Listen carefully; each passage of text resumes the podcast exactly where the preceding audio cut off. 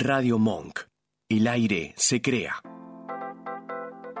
Bienvenidos a Mi Lado B, un espacio dedicado a los sentidos. Dale, prepárate, vamos a disfrutar de un nuevo encuentro.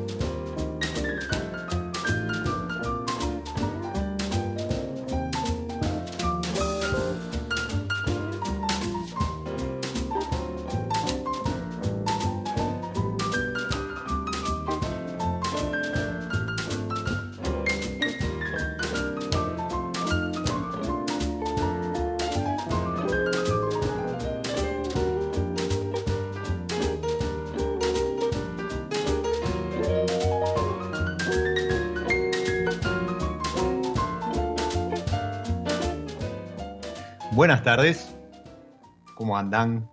¿Cómo los trata este invierno en, Buenos Aires? ¿Cómo están disfrutando de, este agosto? Bienvenidos a esta pausa para los sentidos, este momento de relax, copa en mano, un poquito de buena música, como la que escuchamos, de la mano de Giacomo Bondi y Máximo Guerra haciendo Gin and Tonic algo de música para de, cóctel, que, se, la conoce como Italian Jazz para cóctel, pero además va perfecto para acompañar una charla sobre Gin Tonic, porque de eso vamos a estar hablando puntualmente de Dylan Tonic. Y, qué mejor que hacerlo con, con ella, que es periodista, es sommelier, eh, pasó por el WC, tiene el 3 también ahí certificado, pero además es inglesa, se radicó en, Argentina ya hace 15 años, vamos a estar hablando de esos festejos que, se vieron pasar por redes en, Mendoza y, vamos a estar hablando de ella, porque ella habla, escribe y, comparte mucho acerca de nuestro país, de nuestros vinos, de nuestra gastronomía, así que llegó el momento también de conocerla un poco más a ella. Bienvenida, Sorrel, Sorrelita, a mi lado B. Hola, ¿cómo estás, Diego? ¿Cómo va? ¿Todo bien? Súper, muy bien, gracias. ¿Vos? Todo bien, todo bien. Yo voy, a hacer un paréntesis porque Sorrel me dijo, bueno, no, me voy a cuidar este, eh, con, el idioma y demás, pero la verdad es que cuando uno, eh, eh, seguramente te pasó eso, cuando uno visita otro país, empieza a, a, involucrar con otra cultura, con otro idioma, lo primero que aprende son los modismos, los trucos, ¿sí? las malas palabras, y una vez que se te pegan no se te van más. me, pasó, qué sé yo, en, el colegio secundario con una, compañera que teníamos eh, francesa, ella, que lo, único que queríamos saber nosotros era cómo se decía tal o cual cosa en francés.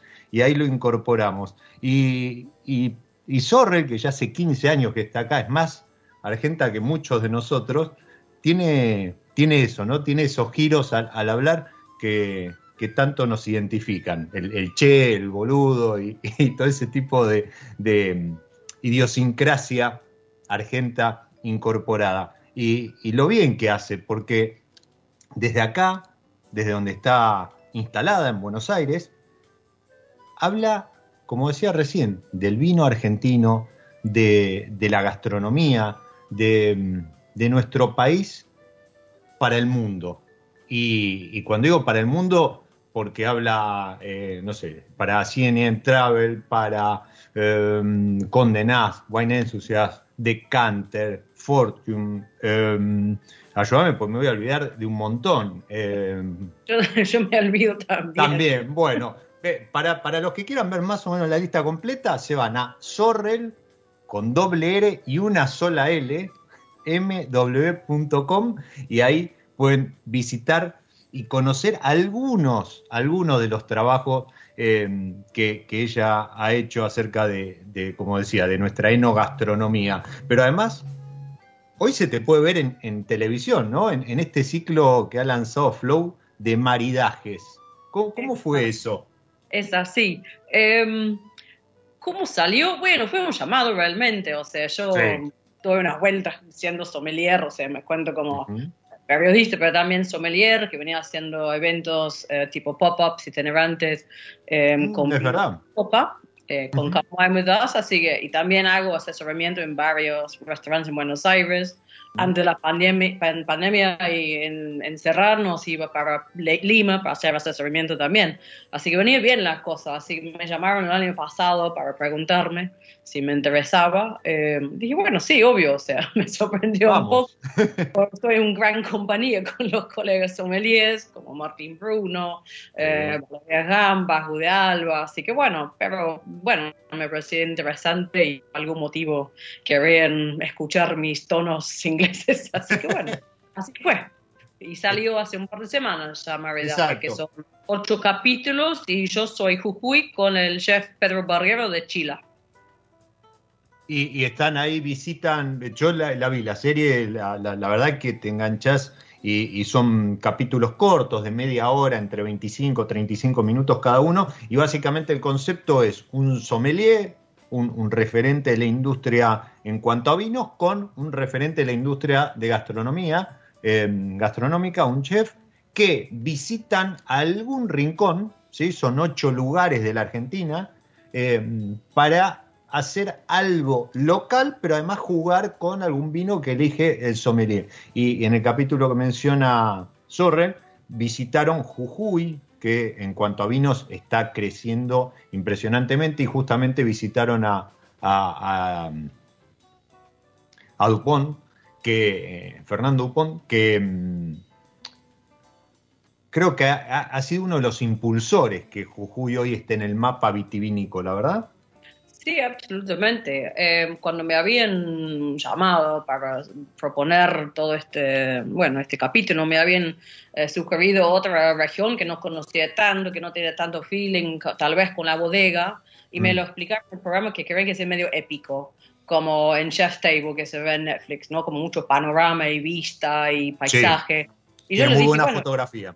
Claro, y Jujuy no está, está en la lista, pero no tiene los contactos. Y yo había visitado varias veces a Jujuy, conozco muchos de los productores y, y viñateros que están allá, así que se los pasé en los contactos y, ahí salió, básicamente. Em, hay unas cosas hermosas ahí. Había hecho una nota para Decanter hace, no sé, cuatro años sobre la quebrada cuando salió con su IG. Em, y me parece como, si eso lo realmente la búsqueda desde el programa de maridaje, me parece una hermosa idea ir hasta allá. Em, me parece que Pedro nunca había estado allá, si me acuerdo bien. Yo conocí, pero bueno, también siempre es con su desafío, estar en la montaña, estar a la altura. Em, además de no viajar por un año y algo, y yo había viajado mucho antes, así que tenía el cuerpo bastante adaptado a las alturas. Pero bueno, son cosas que, hermosas, es un paisaje tan distinto, los vinos son muy únicos, lo que pasa allá, mm. y siempre es un placer ver a Fernando y Amelia en Bodega Dupont, ahí cruzando este río grande, ahora tienen un puente, eh, la primera vez que visité, tipo en el 2014, no había, así que remedio al azar si se podía llegar, eh, y bueno, y siguen haciendo un gran trabajo, que sí, Fernando está desde el 2003, plantó Así que sí, son casi 20 años que él está haciendo vinos de alta gama ya. No es el primer, la primera persona que, o sea, había vino antes, em, gente tenía sus, sus eh, viñeritos en sus jardines, ¿no? Por la cabrada, para la fiesta, para hacer un, em, como es el vino chinche. Em, sí. Pero bueno, es, Fernando que sí, que impulsó todo lo que, lo que da de hablar hoy. Que cuando yo fui en el 2016 había, mm, o 17, era, a ver, cuatro años, eh, había tipo 22 hectáreas plantadas en la quebrada y hoy día en, hay más cerca 50, algo así, si no me equivoco.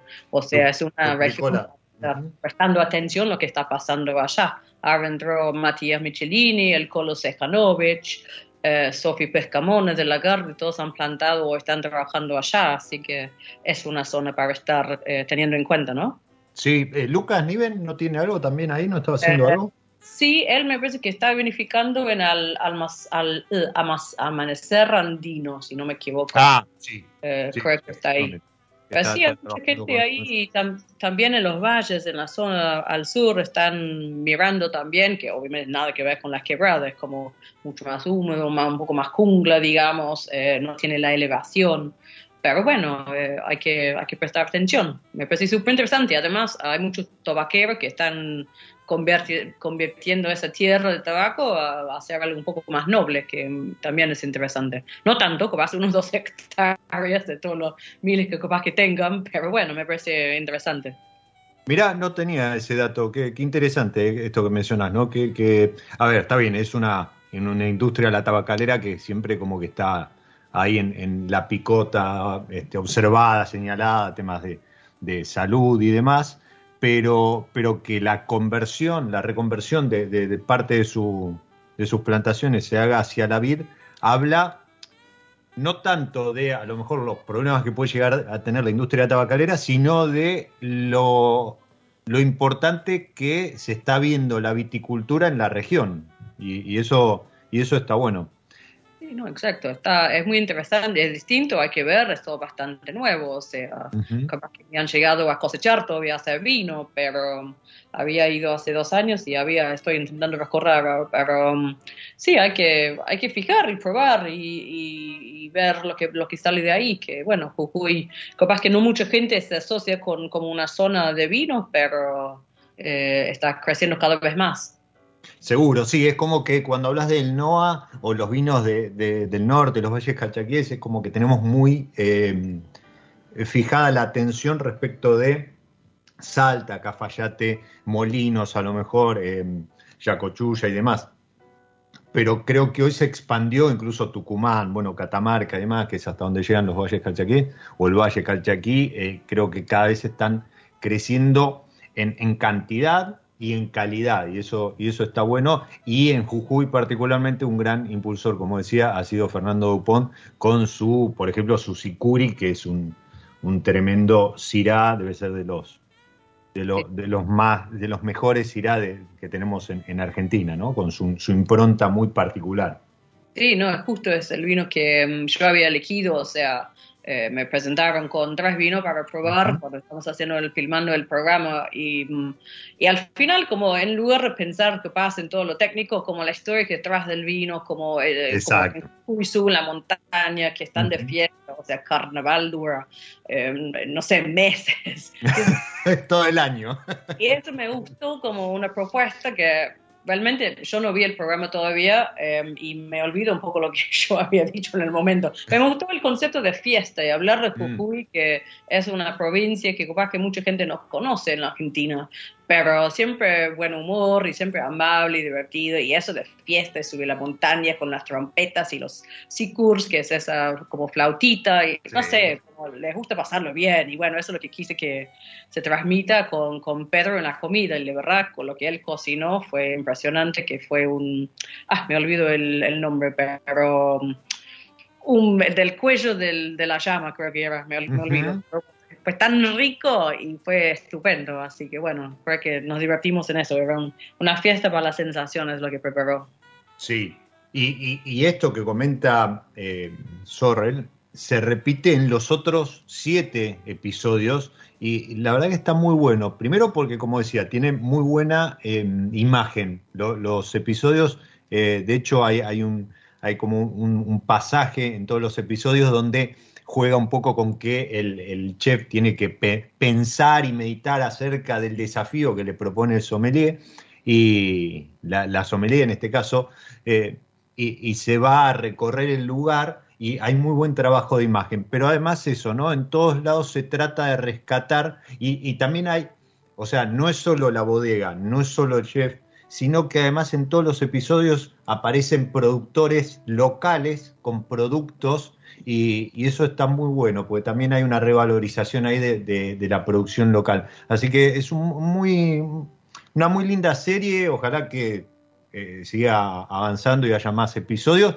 Para los que no, no, estaban enterados, maridajes.tv es en, en redes y se transmite por ahora a través de Flow. ¿sí? A lo mejor se puede este, visualizar en, algún otro medio, pero en principio está disponible en Flow, así que ya saben, el capítulo de Jujuy, Sorrelita, Fernando Dupont y, Pedro ahí cocinando eh, en el lugar, porque aparte se desarrolla todo en el lugar, y incluso con algún homenaje a, la Pachamama y un agradecimiento, que eso también es muy, eh, si bien además de lo que significa para los, los lugareños, justamente en agosto, el mes de, la Pachamama, también es, pintoresco y es parte de estas costumbres locales que mencionaba Sorrel. Y te, voy a sacar de ahí, porque vos dijiste hace dos años, eh, en el 2016, etcétera, etcétera. Claro, a Sorrel se la puede ver también, eh, no va a ser este año el caso, pero pronto va a haber una nota de Sorrel en Decanter, todos los octubres eh, Decanter dedica su número, eh, su edición, completamente a Latinoamérica. Y obviamente dentro de ese número, Argentina, Chile son los que se llevan a lo mejor la, mm, parte más importante y, ahí ha, sabido incluir, eh, si mal no recuerdo, corregime, porque a lo mejor digo, digo algo que, no es así, un reportaje a Susana Balbo, ¿puede ser? Sí, el año pasado le hice una a Susana. Eh, mm sección se llama The Interview, la entrevista el año anterior al Colo Sejanovic. Y también pasado hice una notita online cuando salió la IG de Traveling en Chubut, por ejemplo. O sea, voy colaborando ahí. Pero sí, la gran oportunidad es la versión, la edición South America, que bueno, no llegó esta vez, no pasa nada, pero bueno, me han pedido una nota sobre Córdoba para el año que viene, que bueno, mm mucha anticipación. Así bueno, ya estoy pensando en, irme a Córdoba, que voy fin de mes realmente y voy atrás la sierra, pero después volveré para ir eh, conociendo un poco, con un poco más intensidad, ¿no? Otras regiones eh, para dar una buena panorama. Es un poco el ritmo, viaje, para dónde quedar y qué actividades relacionadas al vino que se puede cumplir, ¿no? Y, y disfrutar. Así que bueno, vamos a volver a Córdoba, que fui en febrero y creo que voy la semana que viene, si no me equivoco, pero bueno, eh, viene bien. Wow, y estuviste en Mendoza este, este fin de semana y estuviste en los, eh, en los esteros. Sí, eso fue increíble. Impresionante ahí, sacándote fotos con, con, los yacarés.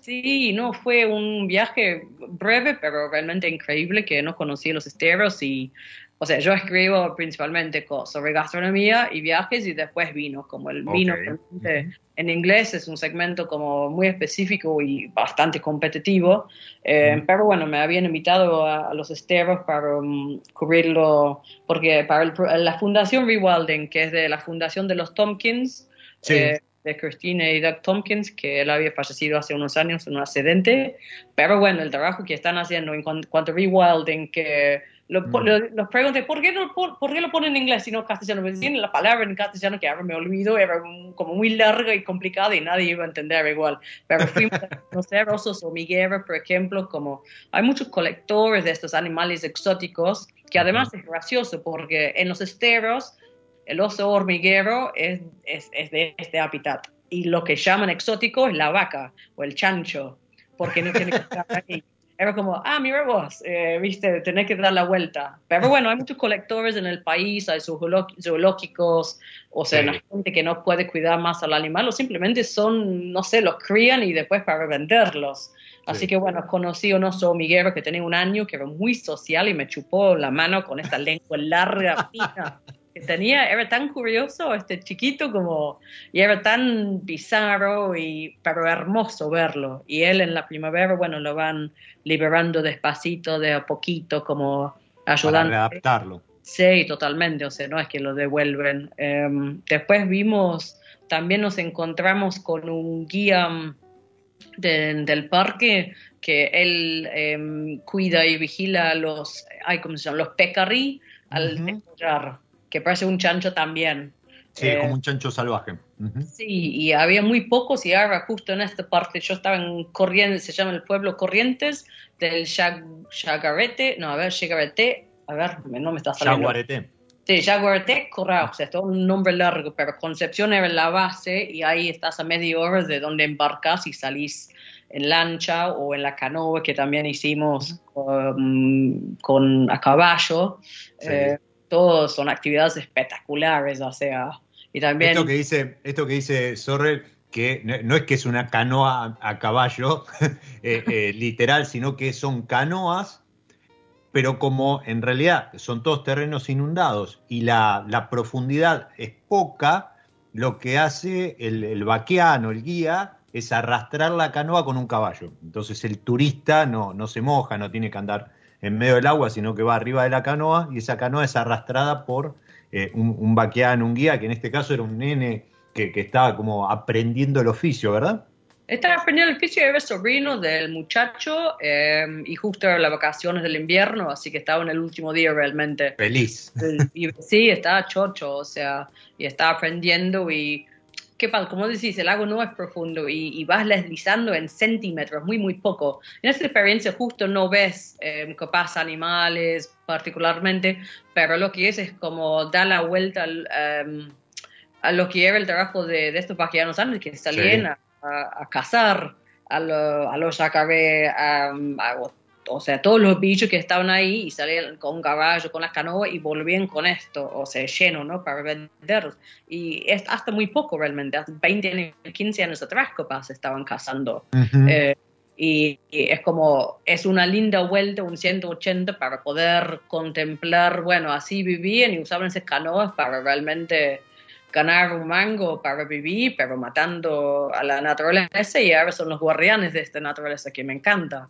O sea, y han reconvertido lo que eran territorios de caza, incluso furtiva, en territorios turísticos. Exacto, así que el turista, o sea, hay que ver, mira, Corriente, eh, perdón, Concepción recién está arrancando con Em, con el turismo, pero hay otras partes como creo que Pellegrini, que más al, al este, que está bastante más desarrollado. Y una cosa también que hicimos, eh, conocimos y comimos con dos cocineros que forman parte de una red de cocineros de, de los esteros. Y eso es muy lindo también para hablar los ingredientes, los productos, eh, los dulces. Así que están, es una red de 100 personas, además productores. Ah, bueno que sí, no, es bastante fuerte, así que todo lo que está pasando por allá es muy interesante, autóctono y, y súper lindo. Además, te encontrás a las 11 de la mañana con un chacaré ahí tomando sol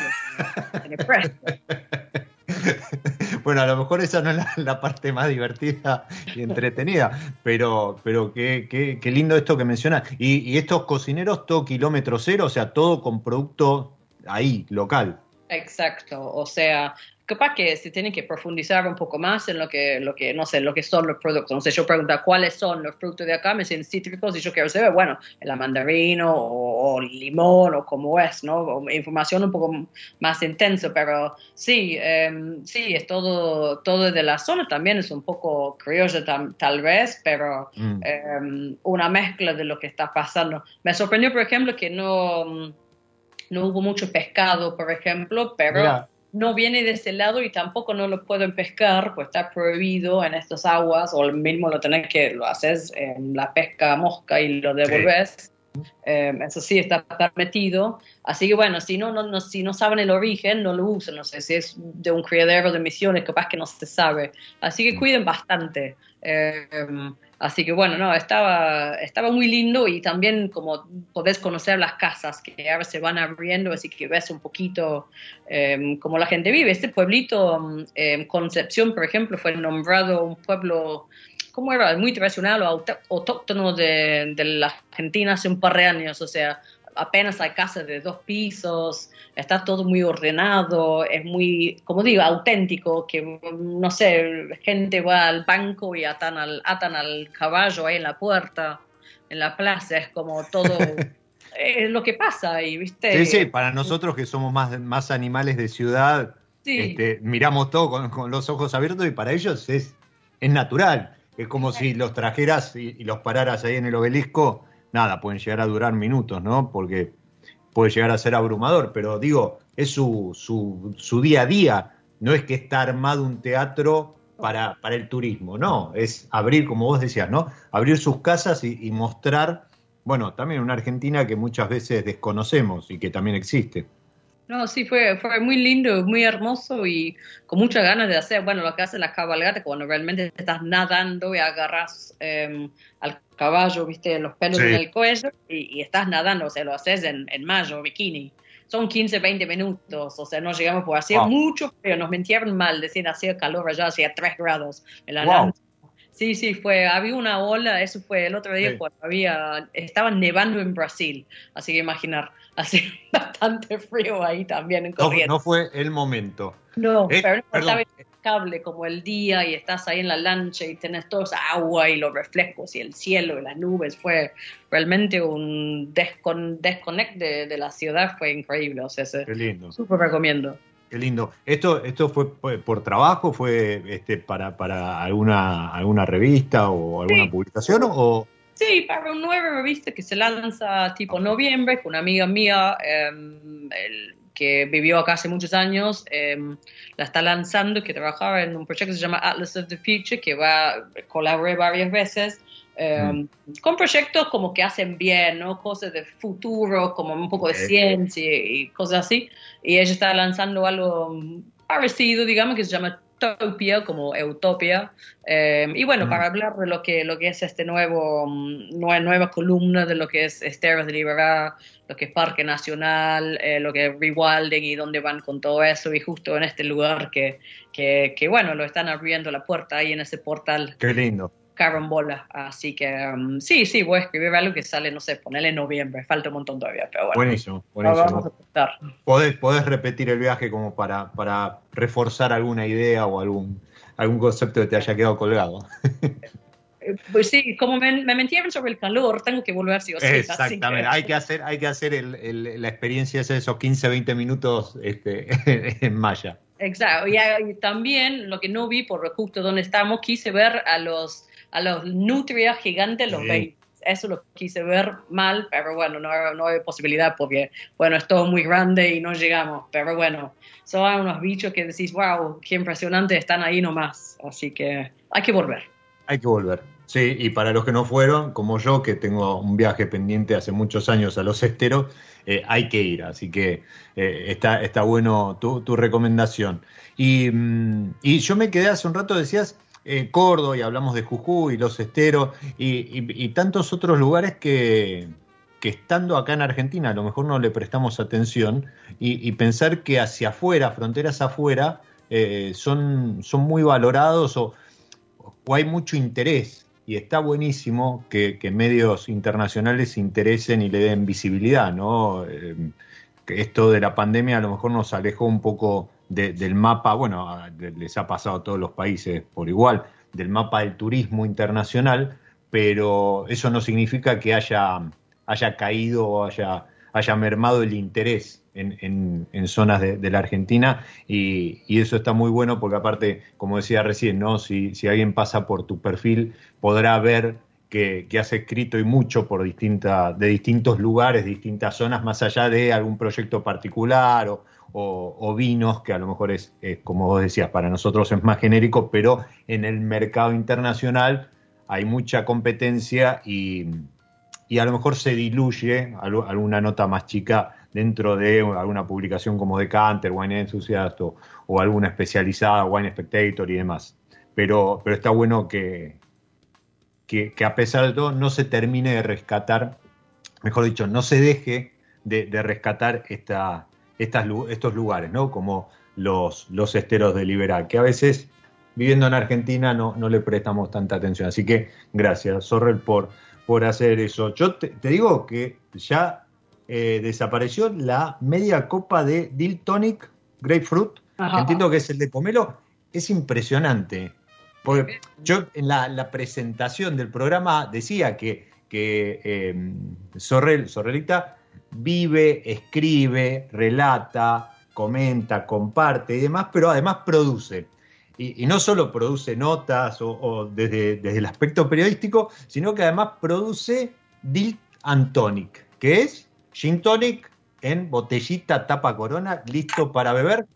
Ahí dice agregar hielo, te digo, con la temperatura que hace hoy, yo me lo serví directo de la ladera y está perfecto. Ah, sí, ahora me destapo el mío, que no, lo había destapado. Ahí va, ahí va, me parece perfecto, es un muy buen momento. Mientras me vas contando, ¿cómo, cómo surge esto? Porque, a ver, de vuelta, lo, lo, veníamos diciendo recién, vos venías mucho de lo que es el turismo, a lo mejor los viajes, la gastronomía y el vino.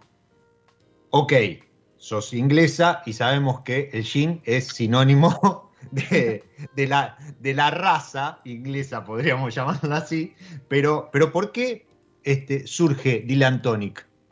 Eh, mira, surge, bueno, em, primero siempre tenía un plan hacer vino, ¿no? O sea, lo más lógico para mí que en algún momento iba a estar vino que ahora está saliendo, pero bueno. Exactamente, ahora vamos a hablar de... y creo que está saliendo de una, ¿no? Eh, sí, pero no, ahora te cuento. bueno, ok. Em, pero bueno, yo vengo hablando con un amigo, el Japo Vegetti, hace un, varios años para hacer vino. Em, así que ese es siempre el plan, pero nunca llegamos. Así que estamos hace, hace rato y ahora parece que este año, tipo, un par de meses sale.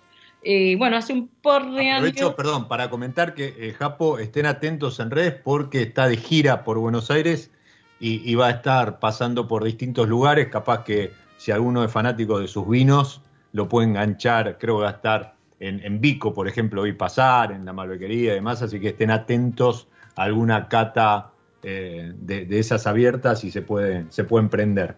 Sí, el campo es medio, em, como un mítico urbano, no viene mucho a Buenos Aires. No, exactamente. Em, no es bicho de ciudad. Sí. Eh, hace dos años, bueno, Tato en el bartender me convocó para em, manejar un evento en su gastropub em, Las Patriotas. Yo iba a trabajar con la bartenda, con la cocinera, chula. Em, no sé, hacer como, era, la noche era una noche inglesa, invasiones inglesas le quise llamar. Y bueno, yo iba bastante frecuentemente, convocaba a la gente, un poco de RRPP, ¿no? Pero me daba como la libertad de trabajar con ella para hacer una carta de bebidas o elegir vinos eh, o tragos o platos eh, estilo inglés. Así que salía em, el beef Wellington, viste, que está envuelto en, la masa, sí. Qué rico. Sí, y en un resto salió, em, yo quise jugar con la frescura del, del aneldo, porque para mí muchas veces los gins son muy dulces, la que sabemos, bueno, lleva mucho azúcar, más que la Coca-Cola básicamente. Em, y nada, quise eh, jugar con esto, con lo verde. Y no sé si eso lo sabes, Diego, pero mi nombre es Sorrel, en, en, castellano se traduce a cedera. Así que yo siempre, o sea, soy una hierba presente, ¿no? No es una hierba común acá, pero es algo que siempre tengo, ¿no? Como ahí, pensándolo.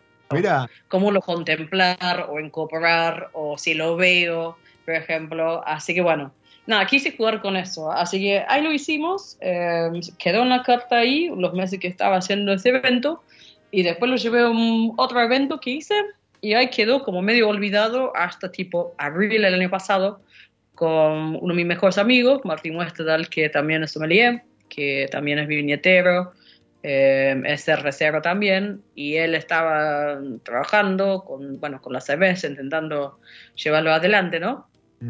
Difícil em, con, con, toda la pandemia que no están vendiendo, así que, bueno, en algún momento era una de las pocas personas que venía a mi casa em, y me propone, dice, ¿te acuerdas ese del tono que hacía, que ves embotellarlo? Digo, sí, sí, dale, genial, probamos, em, ¿por qué no? Así que bueno, fue mini proyecto, porque yo, la verdad, el año pasado, no es que pasé como el orto, pero pasé medio como el orto, pues no trabajaba, no viajaba, no escribía, no podía salir a comer, todo muy difícil. Em, así que bueno, era un proyectito para en qué enfocarme. Mm. Em, fuimos desarrollándolo un poquito Eh, es un proyecto pandémico para mí, como es un proyecto lo que hay, porque se viene una botella en marrón de cerveza, tiene una tapita azul, pues uno que no dice cerveza artesanal, la etiqueta lo hizo mm, la sobrina de una amiga y la sigo pagando en alcohol, así que medio así todo.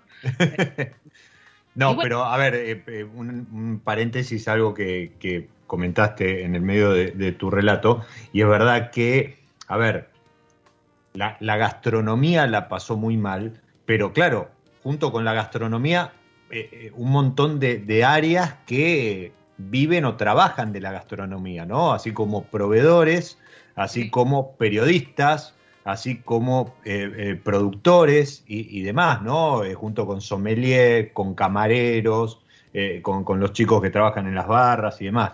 la verdad que sí, creo que no, no hay eufemismo que valga y, el 2020 y parte del 2021 fue, fue, fue una época para el orto, para, para todo lo que fue la gastronomía en general.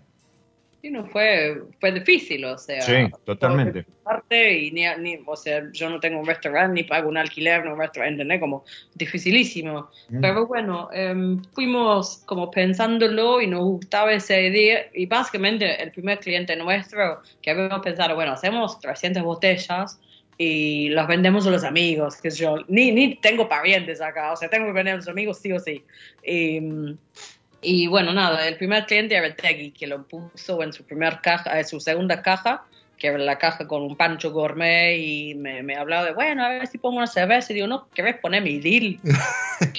Buena cerveza.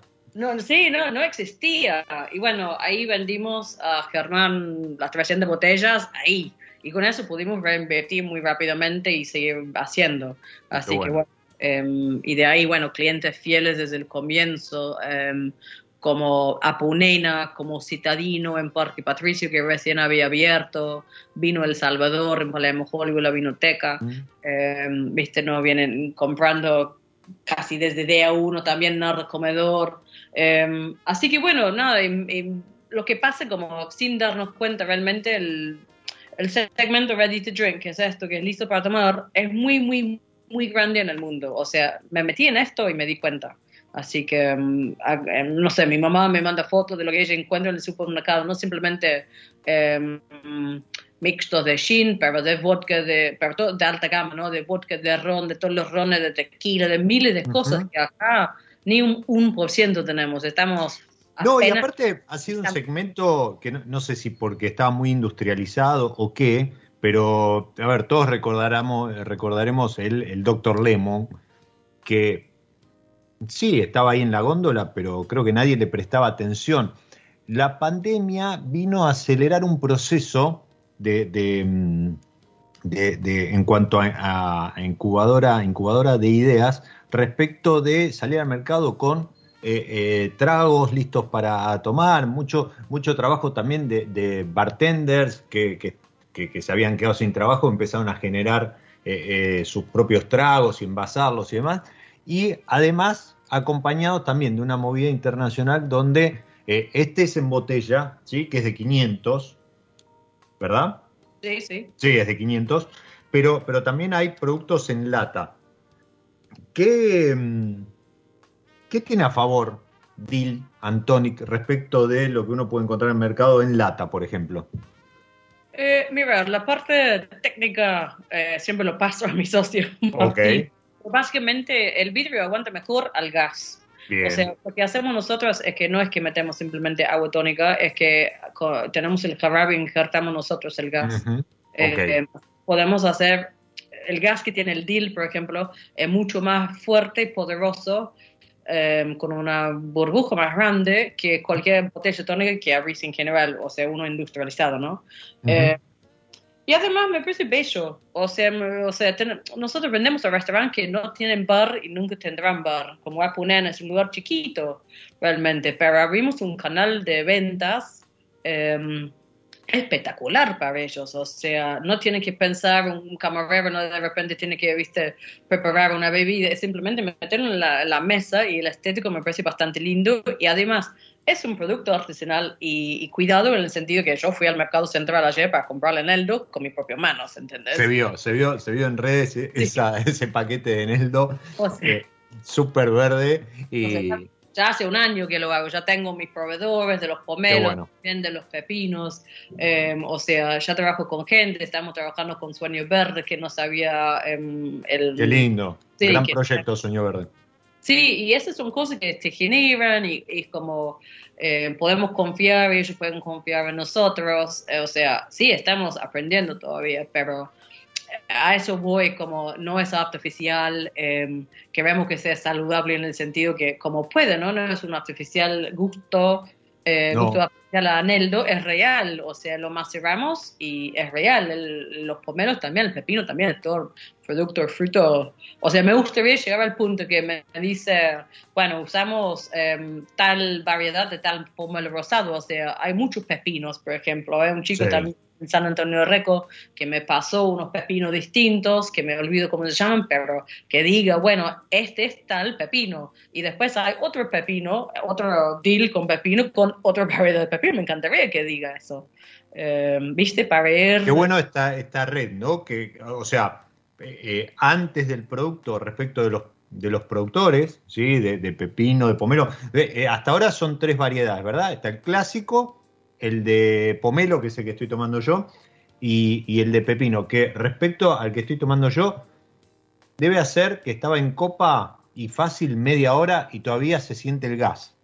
Sí. Creo que a eso apuntabas recién con tu comentario, pero digo, no solo hacia atrás respecto a los productores, porque eso también genera retroalimentación, sino hacia adelante trabajando con, eh, por ejemplo, eh, con Cristina Zuné dando, eh, eh, agregando valor a la oferta que ya tenía eh, Apunena.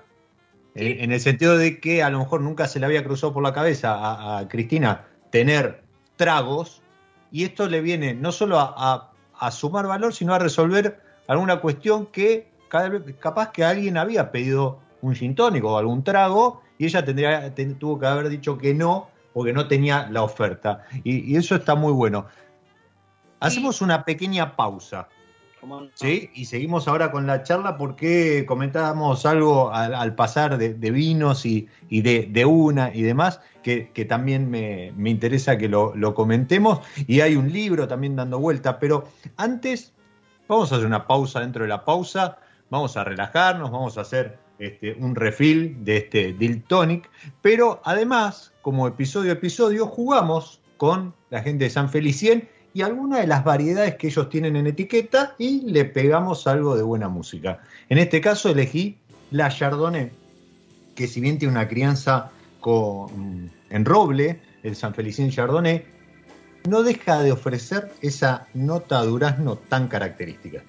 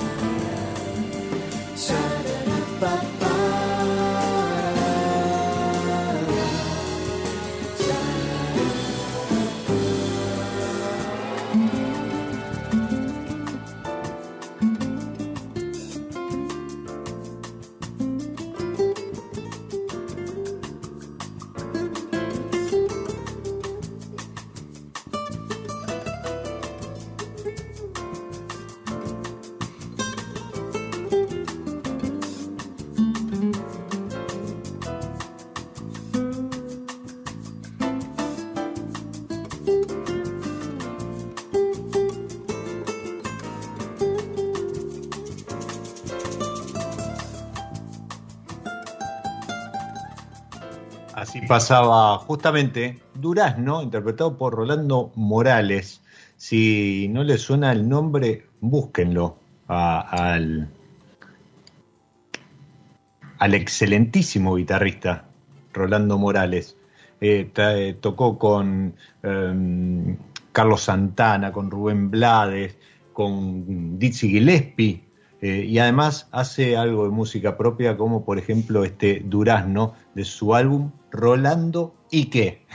Más autorreferente no podía ser. Eh, estamos disfrutando del Tonic. Alguno estará con, alguna copa de Chardonnay acompañada por, la música de Rolando Morales. Eh, otros solamente disfrutando de la charla con Sorrelita que nos contaba esto, ¿no? ¿Cómo, ¿Cómo es el desarrollo de un producto? ¿Cómo fue el desarrollo de un producto en plena pandemia? Pero además, cómo uno se empieza a meter dentro del mundo de la producción y empieza a enterarse, por ejemplo, que hay distintas clases de pepino o, seguramente distintas clases de, pomelo. Em, ¿Cómo sigue ahora Diltonic? Mira, eh, actualmente estamos desarrollando agua tónica, por ejemplo, em, porque también, o sea, intentar llamar un alcohol saludable, bueno, es un desafío bastante grande, pero bueno, por lo mismo con el agua tónica estamos haciendo uno con menos azúcar. Em, y eso bueno. va como, em, la idea es empezar con el Classic eh, y llamarlo Delight, como, o sea, será como la versión light, eh, menos azúcares, como la palabra es Delight y después sí, pasándolos a los otros, al Pink y al Pepi, y después que sea el estándar, ¿no? Pero también la idea es comercializarlo, porque se note que hay interés de los cafés para hacer su coffee tonic, em, y cualquier producto, o sea, menos azúcar, es positivo. Y también me gustaría desarrollar con menos alcohol, que hemos probado sin, sin alcohol o, muy poco alcohol, y también eso me parece interesante. Y la idea también sería repetir, eh, hicimos dos ediciones especiales el año pasado de solo 60 botellas de 750, no de 500, eh, de níspero que cosechamos nosotros con Martín, mi socio, eh, de un jardín en Villa y eso salió como una cosa espectacular, tan distinto, almendrado. wow cálido y, una fruta como untuosa, o sea, no lo esperábamos, pero nos copó un montón la idea porque básicamente iban a, bajar este árbol y construir una torre encima, así que bueno, la última cosecha, es todo un poco romántico y, triste a la vez, pero bueno, lo logramos y lo, lo dimos en un homenaje. Eh, y después eh, hicimos uno con Ume, que sería, sería la ciruela japonesa.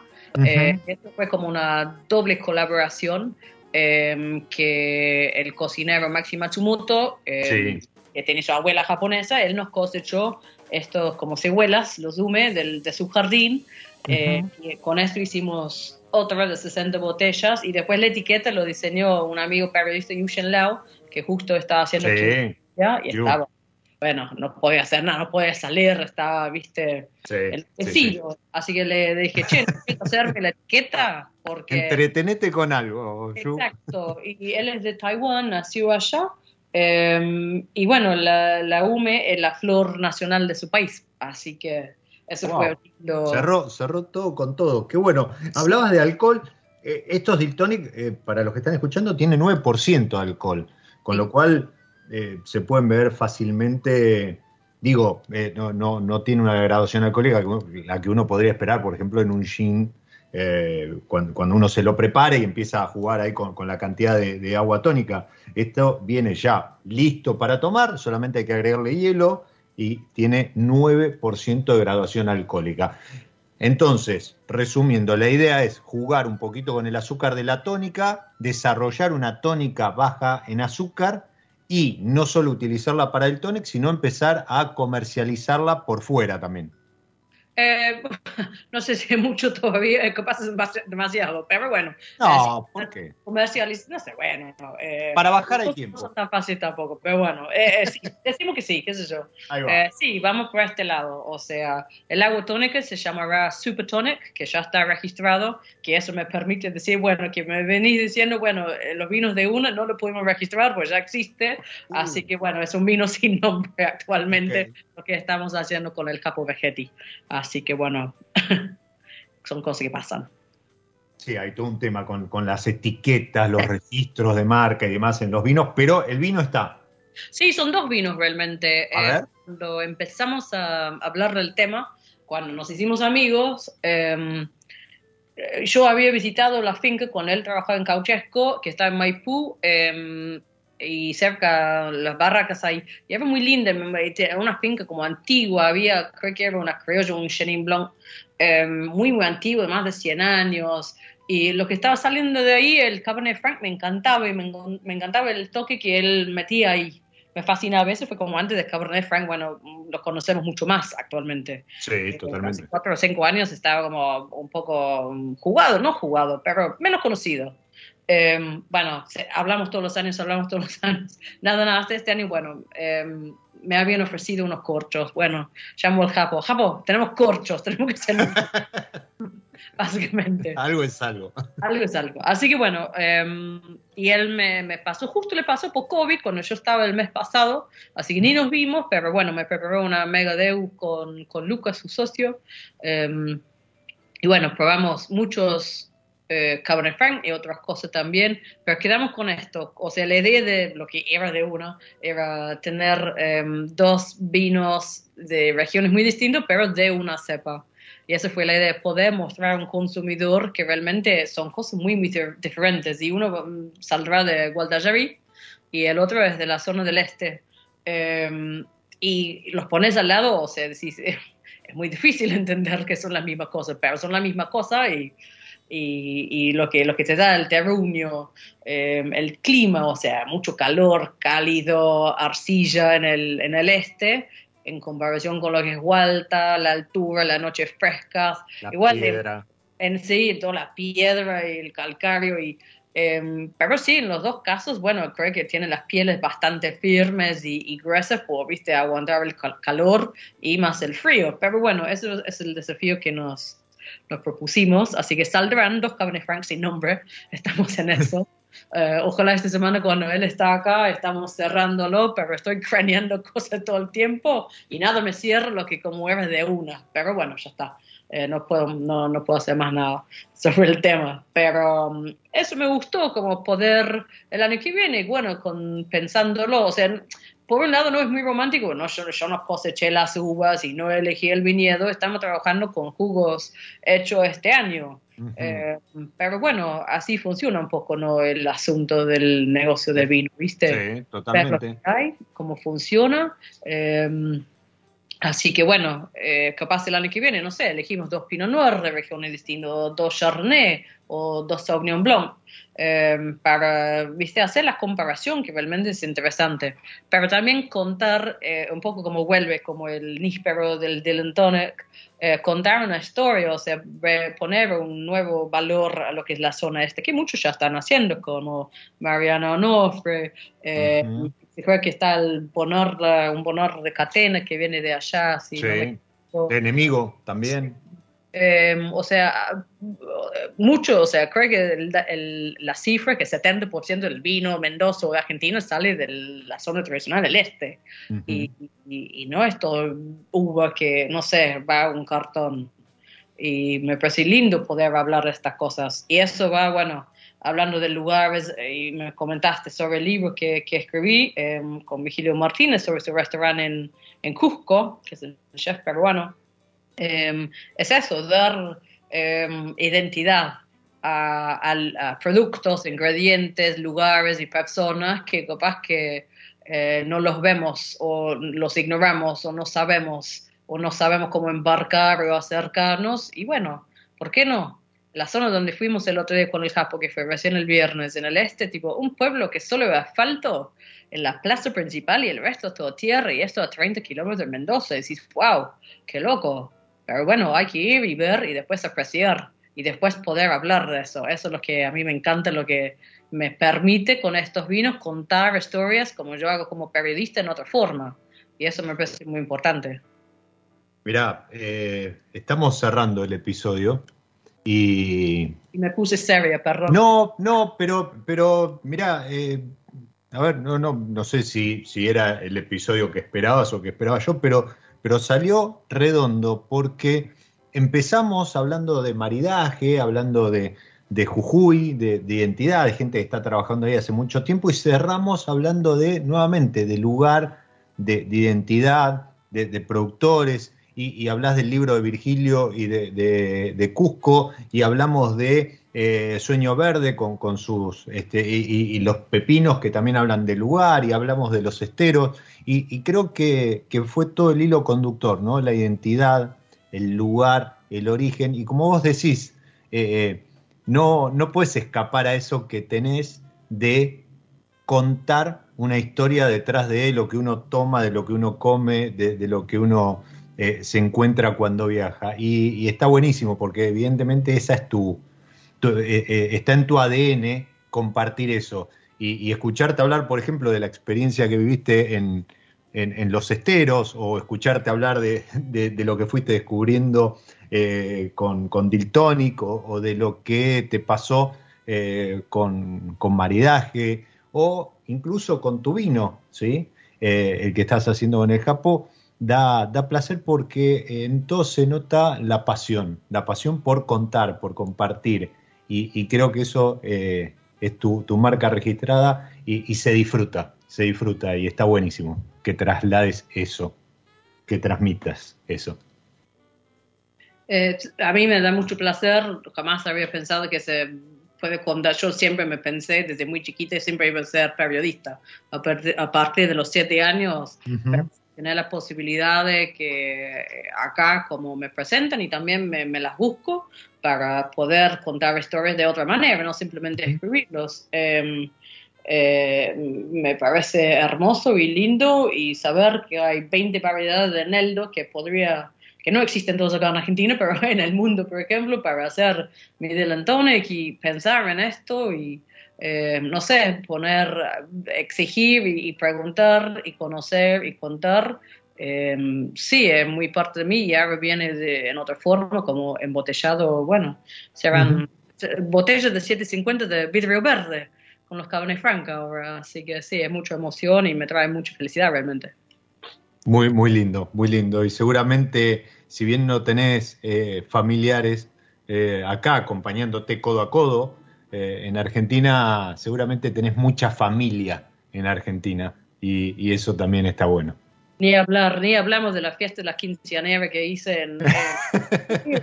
Ah, obligué a toda esa gente como Ale Vigil y Ana Mitrano que me adopten, que sea mi padrino, mi madrina, para, o sea, sí, yo adopto a la gente.